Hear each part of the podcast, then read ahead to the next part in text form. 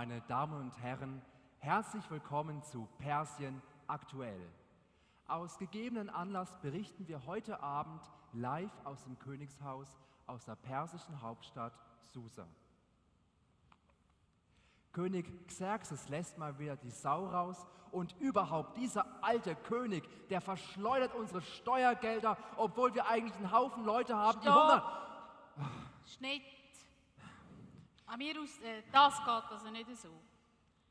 Die machen uns sonst den Laden noch schneller dicht, wieder als wir Zensur können rufen äh, Bitte nochmal den Satz. Jawohl, ähm, ja, ähm, kurz. Unser allseits geliebter König Xerxes gibt einen kleinen, bescheidenen Empfang in seinem winzigen Königspalast in der Hauptstadt Susa. Offenbar kam es dabei zu einer kleinen, winzig kleinen Meinungsverschiedenheit zwischen ihm und der Königin Vashti. Wir haben zwei Experten heute Abend eingeladen, die Licht in das Dunkle bringen können. Es ist einerseits Frau Jachter, sie kennt das Königshaus besonders gut, und wir haben Herrn Faran eingeladen. Er wird uns die Sache politisch einordnen. Frau Jachter, Sie haben ja gute Verbindungen zum Königshaus. Was ist denn genau in den letzten Tagen dort passiert? Nun, König Xerxes ist zu Recht stolz auf die Schönheit und Anmut seiner Königin, seiner Frau. Es ist nun ein Sitte und Brauch bei uns, dass sie sich beim königlichen Fest zeigt. Ach, Unsinn. Vorführen wollte er sie, damit die ganzen Staatsoberhäupter auf andere Gedanken kommen und die lausigen Verträge, die er ihnen unterbreitet, blind unterschreiben. Ah, also, da tun wir einen Piepston drüber. He? Jawohl, ähm, genau, und da hat sich offenbar Königin Vashti geweigert. Ja, es ist so, das Hofprotokoll sieht nicht vor, dass sie eine Wahl hat. Sie muss den königlichen Anordnungen sich immer fügen. Der König befiehlt und wir müssen alles tun ihm zur Ehre. Es wäre ja noch schöner, wenn wir in einem Staat leben würden, in dem noch jemand anders entscheidet als unser König. Womöglich das gemeine Volk nach seiner Ansicht gefragt wird.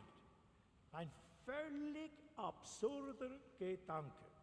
Das ist so. Aber was unsere Zuschauerinnen und Zuschauer brennend interessiert, wie geht es weiter? Nun, der König hat einen Schönheitswettbewerb veranstaltet und seine neue Königin bereits gefunden. Es ist eine junge, hübsche Dame mit Namen Esther. Für seine Auserwählte, die zukünftige Königin Esther, wird sich nun alles ändern.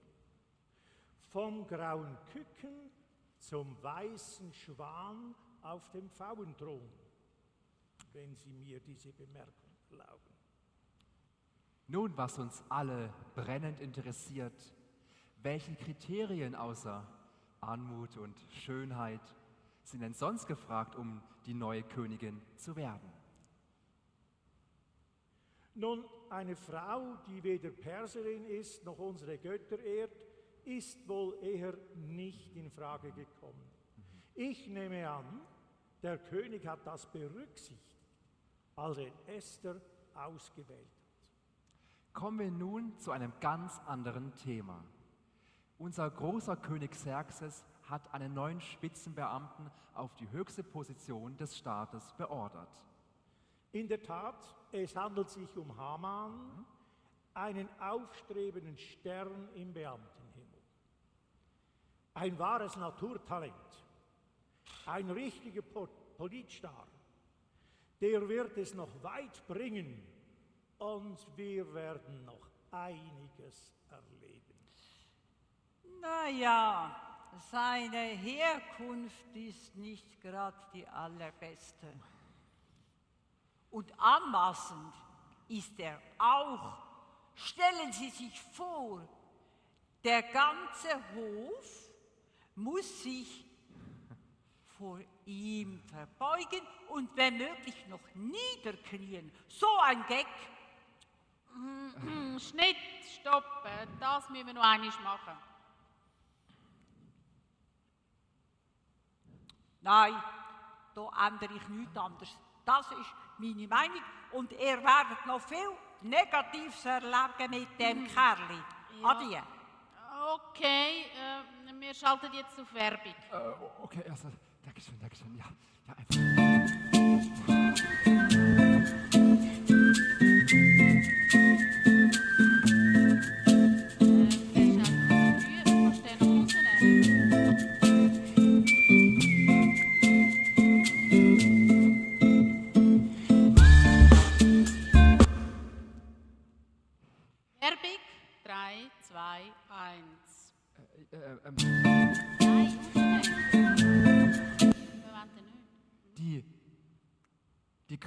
Der Wahl hat jeder mal.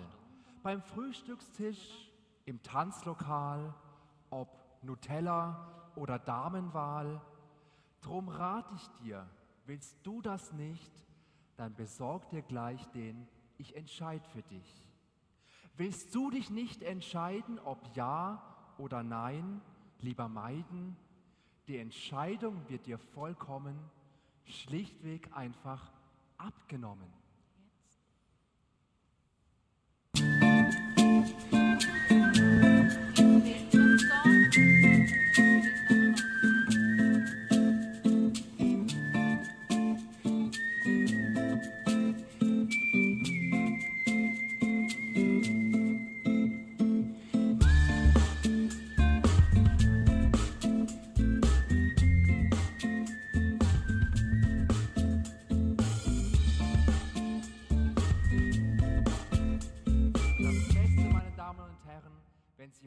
Noch bestellen, dann bekommen Sie die praktische Premium-Funktion gratis dazu. Es gibt nicht nur die Option Ja, nicht nur die Option Nein, nein, es gibt auch vielleicht. Mit vielleicht, da wird das Leben einfacher. Bestellen Sie noch heute und das Leben wird besser. Und Schnitt. Super. Amirus, das war grossartig. Und jetzt, jetzt ist Sendepause. Ähm, und du musst dann noch an die Besteller-Hotline. Die ersten Kunden melden sich schon. Bis, ah, jetzt kommt's. Perfekt. Wir machen heute weiter mit unserer Reihe. Wir haben bei den letzten Doppelpunkt-Gottesdiensten uns immer biblische Figuren angeschaut, die irgendetwas Besonderes erlebt haben. Diese Personen waren in der Regel einfache Leute, so wie du und ich, aus dem einfachen Volk, aber trotzdem stehen sie in der Bibel. Und wir haben uns heute bewusst mit Esther für eine Frau entschieden. Eine ganz kurze Rückblende noch einmal zurück. Der persische König Xerxes, der im Theater vorgekommen ist und den vielleicht manche von euch aus dem Film 300 kennen. Dieser Xerxes, der schickt seine Königin Vashti in die Wüste. Der Grund ist, seine Königin will sich nicht vorführen lassen. Und der König gilt so ein bisschen als Trunkenbold und der ist dann so käsig auf seine Frau, dass er sie wegschickt. Und weil der König eine neue Frau braucht, überlegt er sich, als König habe ich die komplette Auswahl, ich schicke meine Beamten los und lass im ganzen persischen Reich nach einer neuen Königin suchen. König Xerxes veranstaltet Persiens Next Topmodel. Und zu diesen Mädchen, die da eingeladen werden oder genauer gesagt vorgeladen werden, da gehört auch die Esther dazu. Die Esther ist ohne ihre Eltern bei ihrem Onkel Mordechai aufgewachsen und sie gehört zur zweiten Generation des jüdischen Volkes. Eine Generation davor wurde das Volk aus Israel nach Babylon verschleppt, danach kamen die Perser und haben die Babylonier erobert. Die Esther ist sozusagen eine Sekunda. Sie gehört zur zweiten Einwanderergeneration. Esther steckt mittendrin, mitten dazwischen, zwischen der persischen Welt, in der sie aufwächst, in der sie hineingeboren worden ist, und der jüdischen Welt, die sie vor allem durch ihren Onkel Mordechai erlebt. Zwischen den Göttern Persiens, den Traditionen vor Ort und den Glauben an den biblischen Gott. Und diese Zerrissenheit, in der sich Esther befindet, die wird auch bei ihrem Namen deutlich. Esther ist eigentlich ein persischer Name. Ihr jüdischer, ihr hebräischer Name lautet eigentlich Hadassah. Und dieser Name, er wird nur einmal erwähnt. Diese Esther, sie lebt ihren Glauben eigentlich eher so ein bisschen im Geheimen. Sie ist eine angepasste Person. Sie weiß, wo sie sich wie verhalten muss. Es war zwar nicht unbedingt verboten, den jüdischen Glauben zu leben, aber Esther geht nicht unbedingt offensiv damit um, dass sie Jüdin ist und dass sie an den jüdischen, an den biblischen Gott glaubt. Esther kannte die biblischen Geschichten, ihr Onkel Mordechai hat sie ihr als kleines Kind schon erzählt. Und ich kann mir gut vorstellen, dass Esther am Samstag, am Sabbat in den Gottesdienst gegangen ist dort mit den anderen gemeinsam Gottesdienst gefeiert hat, aber spätestens am Montag wieder die Perserin Esther war. Und diese Erfahrung zwischen zwei Welten hin und her zu switchen, zwischen Glaube am Sonntag und Glaube am Montag, das ist nicht nur eine Erfahrung, die Esther gemacht hat, das ist eine Erfahrung, die wir heute, zweieinhalbtausend Jahre später, immer noch machen. Es ist kein Geheimnis, dass es einfacher ist, den Glauben im Gottesdienst zu leben und den Glauben, wenn der Alltag kommt, wenn uns die Mühen des Alltags wieder einholen, wenn wir mit anderen Kollegen unterwegs sind, dass es dann herausfordernder wird, den persönlichen Glauben zu leben. Und auch Esther ist da kein leuchtendes Vorbild. Eine junge Frau, die früh ihre Eltern verloren hat und bei ihrem Onkel aufwächst. Aufgewachsen in einer fremden Kultur, die ihr aber nicht so fremd ist, weil sie diese Kultur auch kennt. Zerrissen zwischen dem Glauben ihres Volkes und dem Glauben der Kultur des persischen Reichs. Und dieses ganze Buch Esther, dieses ganze Buch ist eigentlich ein einziges hätte, sollen, werden, könnte. Wenn sie in Israel geboren wäre, dann hätte sie diese Zerrissenheit nicht erlebt. Wenn Königin Vashti nicht in die Wüste geschickt worden wäre, hätte es keine neue Königin gebraucht.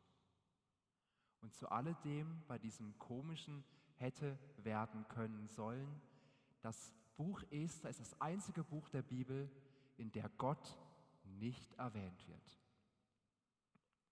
Eine Glaubensheldin Esther die zweieinhalbtausend Jahre später noch gefeiert wird? Auf den ersten Blick nein. Und doch hat Gott, auch wenn sein Name nicht genannt wird, mit dieser jungen Frau etwas Großes vor. Gott hat Esther bereits im Blick, bevor Esther überhaupt Gott im Blick hat. Und nach menschlichen Maßstäben hätte Gott eigentlich jemand anderen aussuchen müssen. Aber Gott sucht sich dieses halbherzige, innerlich zerrissene Waisenmädchen, diese Sekunda aus der fremden Kultur aus, die nicht immer vorbildlich ihren Glauben lebt. Die Geschichte geht weiter. Esther kommt an den königlichen Hof in das Harem und wird dort vorbereitet. Und dort gewinnt sie ganz schnell die Sympathie des obersten Haremwächters und obwohl es bei diesem Harem zugeht, wie bei Germany's Next Topmodel, eigentlich ein einziger Zickenkrieg. Die anderen Mädchen wollen mit Esther befreundet sein. Esther ist everybody's darling. Und sie nimmt bald eine Sonderrolle dort ein. Die Geschichte erzählt uns, dass Esther besonders freundlich und besonders großherzig mit den anderen Konkurrentinnen umgeht.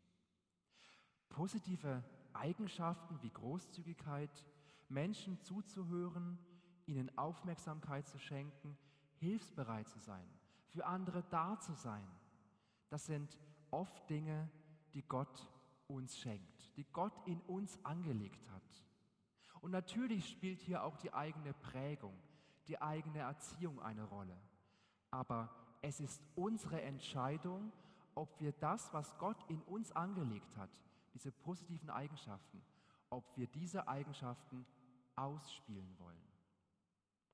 Gott, äh, äh, Esther entscheidet sich bewusst dafür, in dieser Situation so zu handeln, anders zu sein als die Konkurrentinnen im Zickenkampf.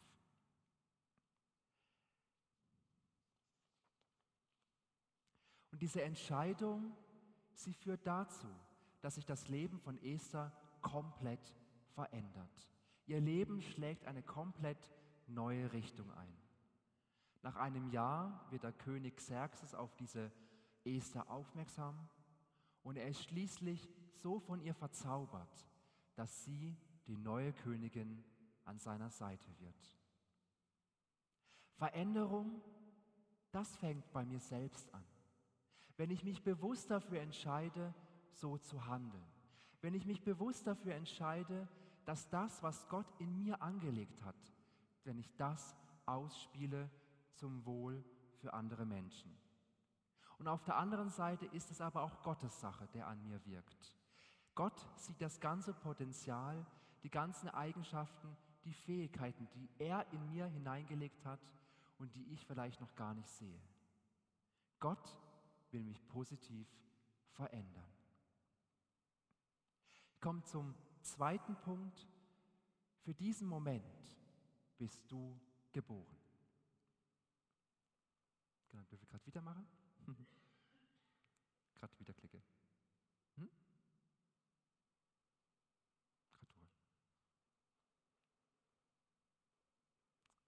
Genau, da steht es nochmal zum Mitlesen. Mhm. Gut. Gehen wir zum zwei. Für diesen Moment, da bist du geboren. Nachdem Esther Königin geworden ist, da erzählt uns die Geschichte vom Estherbuch von Haman. Der Haman kam ganz kurz im Theater vor. Der Haman, der ist der neue Spitzenbeamte. Und zwar, er hat die höchste Position direkt nach dem König am königlichen Hof. Und dieser Haman ist wirklich ein eitler Gag, der nutzt seine neue Position dafür aus, dass alle anderen außer der König sich vor ihm verbeugen müssen. Daneben gibt es eine weitere Geschichte, wo uns das Buch erzählt, und zwar deckt der Onkel von Esther, der Mordechai, eine Verschwörung auf. Er hört, wie zwei Hofbeamte den König ermorden wollen und er meldet das der königlichen Palastwache und die Verschwörer werden ihrer gerechten Strafe zugeführt. Als der Hamann wieder eines Tages durch den Königshof stolziert und alle sich vor ihm verbeugen müssen, da bleibt eine einzige Person stehen und verbeugt sich nicht, Mordechai. Mordechai sagt zu Haman, ich verbeuge mich nur vor Gott, nicht vor einem Menschen. Und diese Verweigerungshaltung, diese Arroganz von Mordechai, die macht den Haman so sehr wütend, dass er direkt zum König geht. Und er sagt zu ihm, lieber König, in deinem Reich, da lebt ein widerspenstiges Volk, das nicht den König ehrt, sondern einen fremden Gott. Und es liegt an dir, König, dass du dieses fremde Volk, das dich nicht achtet, auslöschen musst. Es muss vom Erdboden verschwinden. Und der König Xerxes, der vermutlich mal wieder nicht ganz nüchtern war, er stimmt diesem Entscheid vom Hamann zu und verfügt, dass in allen Bereichen seines Reiches an einem bestimmten Datum das jüdische Volk ausgerottet werden soll. Die Geschichte geht so weiter, die jüdische Bevölkerung hört von diesem Edikt und gerät in Panik. Und auch Mordechai kommt in Sack und Asche vor den Königspalast und jammert mit Wegeschrei. Und Esther wird auf ihn aufmerksam und Mordechai bittet seine Nichte, doch beim König vorstellig zu werden, damit der König diesen Befehl zurücknimmt. Und Esther steht vor der nächsten Entscheidung ihres Lebens. Sie kann zum König gehen und kann darum bitten, aber die Gefahr besteht, wenn sie zum König geht, ohne dass der König sie aufgefordert hat, dann wird sie mit hoher Wahrscheinlichkeit hingerichtet. Oder wenn sie es nicht tut, dann gefährdet sie nicht nur ihr Volk, sondern auch ihr eigenes Leben. Mordechai sagt zu ihr, glaub ja nicht, dass der König dich auslassen wird. Auch du gehörst zu unserem Volk, auch du wirst an diesem Datum sterben. Zwei Möglichkeiten, zum König gehen, das Leben riskieren oder an diesem Stichdatum sterben. Es gab viele Menschen in der Bibel, die zu Beginn wie Esther dachten. Und die waren alles andere als überzeugt von sich. Da war Mose, der extrem Angst hatte, zum Pharao zu gehen, weil er gedacht hat, ich, kleiner Mensch, ich schaffe das nicht. Da war der große Prophet Jeremia, der gedacht hat, ich bin viel zu jung und viel zu unerfahren, Gott kann mich nicht brauchen. Da gab es Simeon, der sich zu alt gefühlt hat, und Gideon, der lieber in der Hängematte liegen wollte, anstatt mit 300 Kriegern gegen die Feinde seines Volkes anzutreten. Diese alle, diese Menschen, sie fühlten sich so attraktiv wie eine, oder sie fühlten sich so berufen, so begabt, so attraktiv wie eine Alge, die im Meer vor sich hin wabert. Niemand mag mich, niemand braucht mich. Doch, sagt der Wal zur Alge und frisst sie auf. Aber genau mit diesen Algen, mit diesen Menschen, die von sich sagen, ich kann nichts, ich habe nichts, ich habe keine Fähigkeiten, genau mit diesen Menschen, mit diesen Männern und Frauen, da schreibt Gott seine Geschichte. Gott hat alles im Griff und Gott wusste genau, was er tat, als er dich geschaffen hat. Gott hat dir viele Fähigkeiten für dein Leben mitgegeben, die dich einzigartig machen. Aber es liegt an dir, diese Entscheidung zu treffen, ich möchte diese Fähigkeiten nutzen.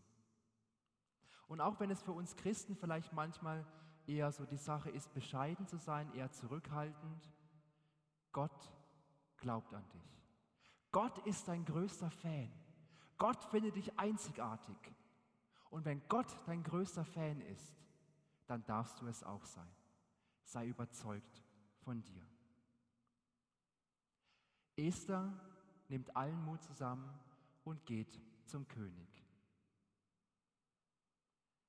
Gleichzeitig wird die Frage an uns gestellt, wo musst du heute einen mutigen Schritt nach vorne gehen, damit Veränderung und Entwicklung in deinem Leben passiert? Wo ist es in deinem Leben dran, Entscheidungen zu treffen, damit du deine Träume lebst und nicht nur darüber redest?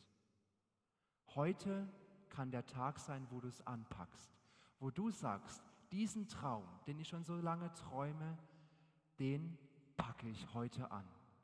Heute mache ich einen mutigen Schritt vorwärts. Und damit das Ganze etwas konkreter wird, eine kleine Hausaufgabe.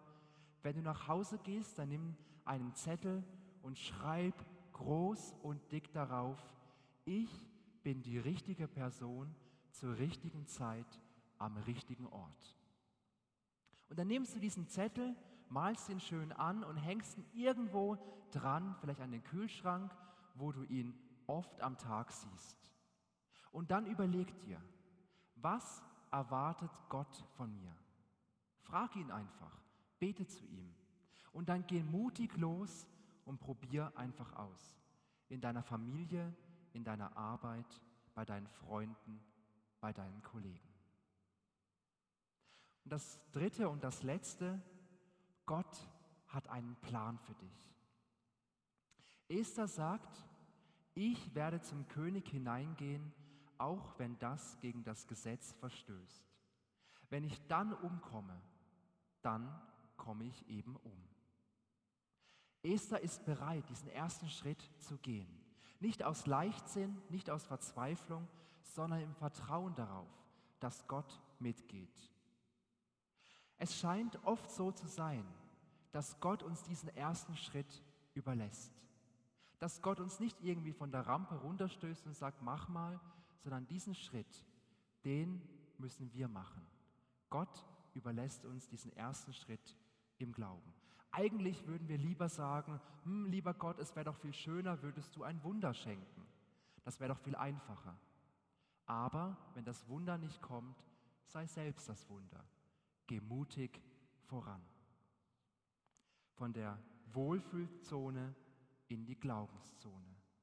Und das ist das, was Esther macht. Sie wagt den Schritt von der Wohlfühlzone in die Glaubenszone, indem sie sich entscheidet, zum König zu gehen. Und dort heißt es, drei Tage später legte Esther königliche Gewänder an. So betrat sie den inneren Hof des Palastes gegenüber des königlichen Saales. Der König saß auf dem Thron seines Königreichs, der im Saal stand, dem Palasteingang gegenüber. Als der König die Königin Esther auf dem Hof stehen saß, sah, da fand sie Gnade bei ihm. Der zweite Schritt, sei geduldig, das Wunder ist unterwegs. Esther geht zum König, aber es passiert erst einmal nichts. Es passiert rein gar nichts. Und eines Tages, da kann der König nicht schlafen und anstatt Schäfchen zu zählen, da lässt er sich die Chronik, die ungefähr so dick ist wie da vorne das Buch, seines Reiches bringen. Und er lässt sich daraus vorlesen. Und anscheinend müssen die Chronisten seines Reiches so langweilig geschrieben haben, dass er dabei einschläft. Er sagt zu ihnen, bringt mir das langweiligste Buch, das ihr finden könnt. Die Beamten lesen dem König daraus vor und irgendwann kommt die Geschichte, wo er hört, dass Mordechai die Verschwörung gegen den König verhindert hat. Und er schreckt auf und sagt, hat dieser Mordechai eine Belohnung bekommen? Und die Hofbeamten schütteln den Kopf und sagen, nein, Mordechai wurde für diese Verschwörung, die er aufgedeckt hat, nicht entlohnt. Und der König fragt am nächsten Tag Haman, was würdest du tun, um den besten Mann in meinem Königreich zu ehren? Und Haman schmückt aus auf einem schönen Ross mit goldenen Kleidern und alle Leute müssen sich verbeugen vor ihm, weil er natürlich denkt, ich bin der beste Mann. Und Haman muss anschließend seinen Erzfeind Mordechai durch das persische Reich führen, genauso wie er es beschrieben hat. Mordechai wird hier zum Vorbild, dass sich das, dass sich das Warten auf den richtigen Moment lohnt, dass Gott treu ist, dass Gott dabei bleibt, auch wenn es manchmal lange dauern kann. Und der dritte und der letzte Punkt, der richtige Moment kommt. Der richtige Moment für Esther ist dann gekommen. Jetzt weiß sie, der König hat Mordechai auf dem Schirm und jetzt kann ich zum König gehen und kann um Gnade für mein Volk bitten. Sie tut das und die Geschichte endet mit einem Happy End. Der Bösewicht Haman wird, nachdem der König erfahren hat, dass er ihn betrogen hat, seiner gerechten Strafe zugeführt. Dem jüdischen Volk wird erlaubt, sich gegen die Angreifer am Stichdatum zur Wehr zu setzen, was zur Folge hat, dass niemand das jüdische Volk angreift. Gott hat eine junge Frau, die zwischen den Kulturen lebt, die ihren Glauben halbherzig lebt und eigentlich lieber in Ruhe gelassen worden, werden möchte, dafür gebraucht, ein ganzes Volk vor der Vernichtung zu retten. Genau, wir kommt mal ein bisschen. Esther ist mutig Schritte vorwärts gegangen, weil sie darauf vertraut hat, dass Gott in ihrem Leben wirkt, dass Gott ihr Gaben und Fähigkeiten geschenkt hat, um das Leben von anderen Menschen zu verändern. Und schließlich, Gott denkt groß von der Esther und Gott denkt auch groß von dir. Du bist die richtige Person zur richtigen Zeit am richtigen Ort. Und gerade wenn du das Gefühl hast, Gott wirkt nicht in meinem Leben, er ist nicht sichtbar, dann mach dir bewusst, Gott wirkt oft im Hintergrund. So wie er bei Esther nicht beim Namen genannt wird, so zieht er doch im Hintergrund die Fäden und wirkt durch Esther, durch Mordechai und durch dich. Amen.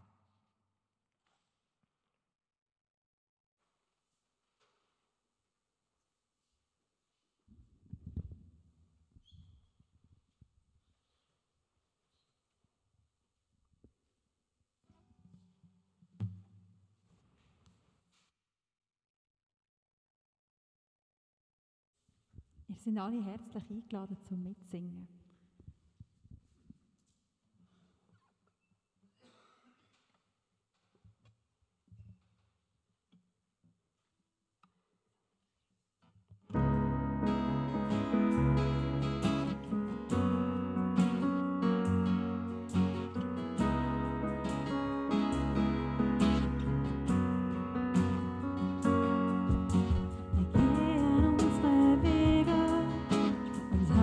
No fancy.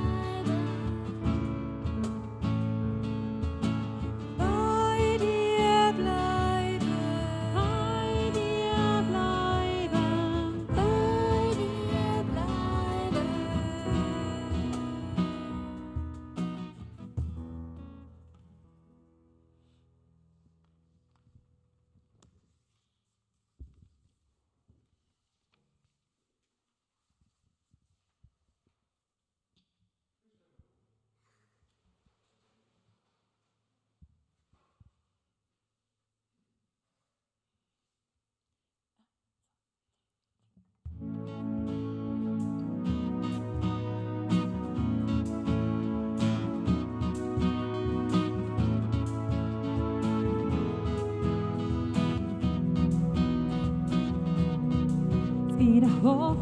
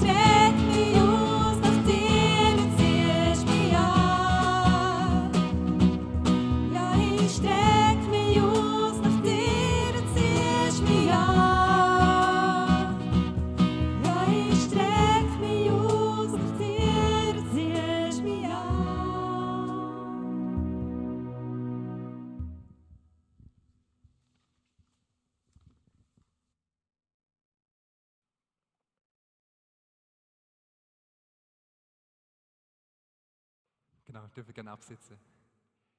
In der Geschichte von Esther, da haben wir von vielen Entscheidungen gehört. Und wir müssen nicht unbedingt ein Spiel spielen, um zu merken, dass wir im Leben auch oft vor Entscheidungen stehen. Und gleichzeitig oft dieses Gefühl haben, bin ich am richtigen Platz? Bin ich die richtige Person? Ist es ein Zufall oder steckt vielleicht doch mehr dahinter? Im Esterbuch, da gibt es einen Schlüsselvers. Esther 4, Vers 14. Da fragt der Mordechai seine Nichte, wer weiß, vielleicht bist gerade du, Esther, in dieser Zeit Königin geworden. Ihr dürft gerne am Ausgang einen oder mehrere von diesen Stiften mitnehmen, wo genau das als kleiner Wegweiser drauf ist. Ein kleiner Wegweiser, der euch daran erinnern sollt, ja, du bist die richtige Person am richtigen Ort zur richtigen Zeit. Gott, der diese ganze Welt geschaffen hat, der dich kennt, der so tolle Sachen in dich hineingelegt hat, der hat dich nicht zufällig an deinen Platz in deiner Familie, an deiner Arbeitsstelle, in deinem Umfeld hingestellt. Und wenn du dich selber fragst, bin ich die richtige Person, dann ruf dir das in Erinnerung. Das ist kein Zufall. Ich bin da, weil Gott, der Schöpfer dieser Welt, wollte, dass ich zu diesem Zeitpunkt an dieser Stelle da bin. Gott ist mein größter Fan und deswegen darf ich es auch sein. Herzliche Einladung, diese Behaltis nachher mitzunehmen. Ihr dürft auch gerne mehrere mitnehmen und vielleicht Menschen, die euch einfallen, wo ihr denkt, die könnten eine kleine Ermutigung gebrauchen, diesen Stift in die Hand drücken. Herzliche Einladung. Sekunde, kommen Informationen.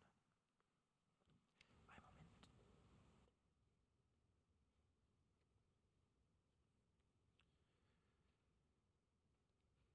Wir kommen zu der Fürbitte und anschließend zum Unser Vater. Und für Fürbitte und Unser Vater bitte ich Sie aufzustehen.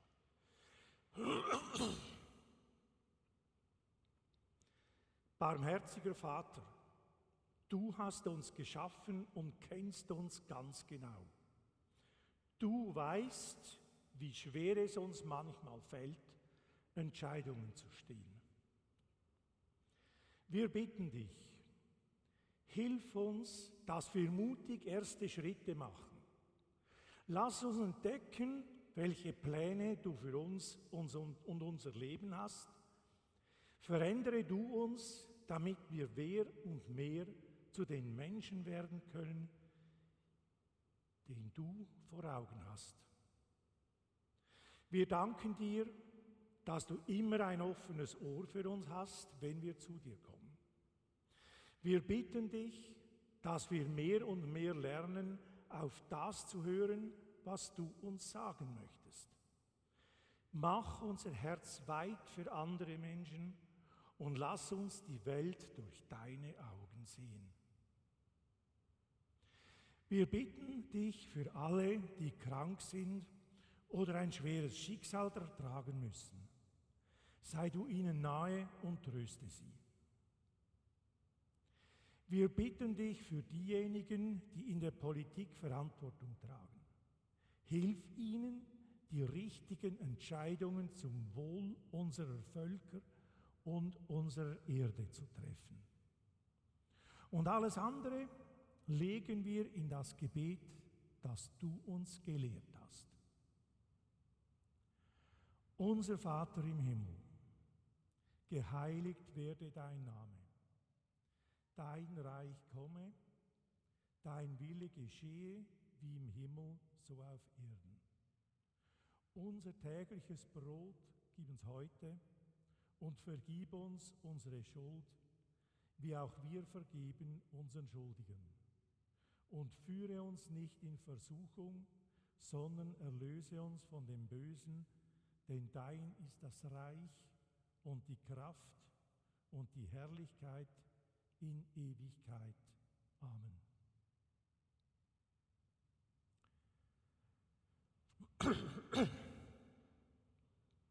Ich komme zu den Mitteilungen.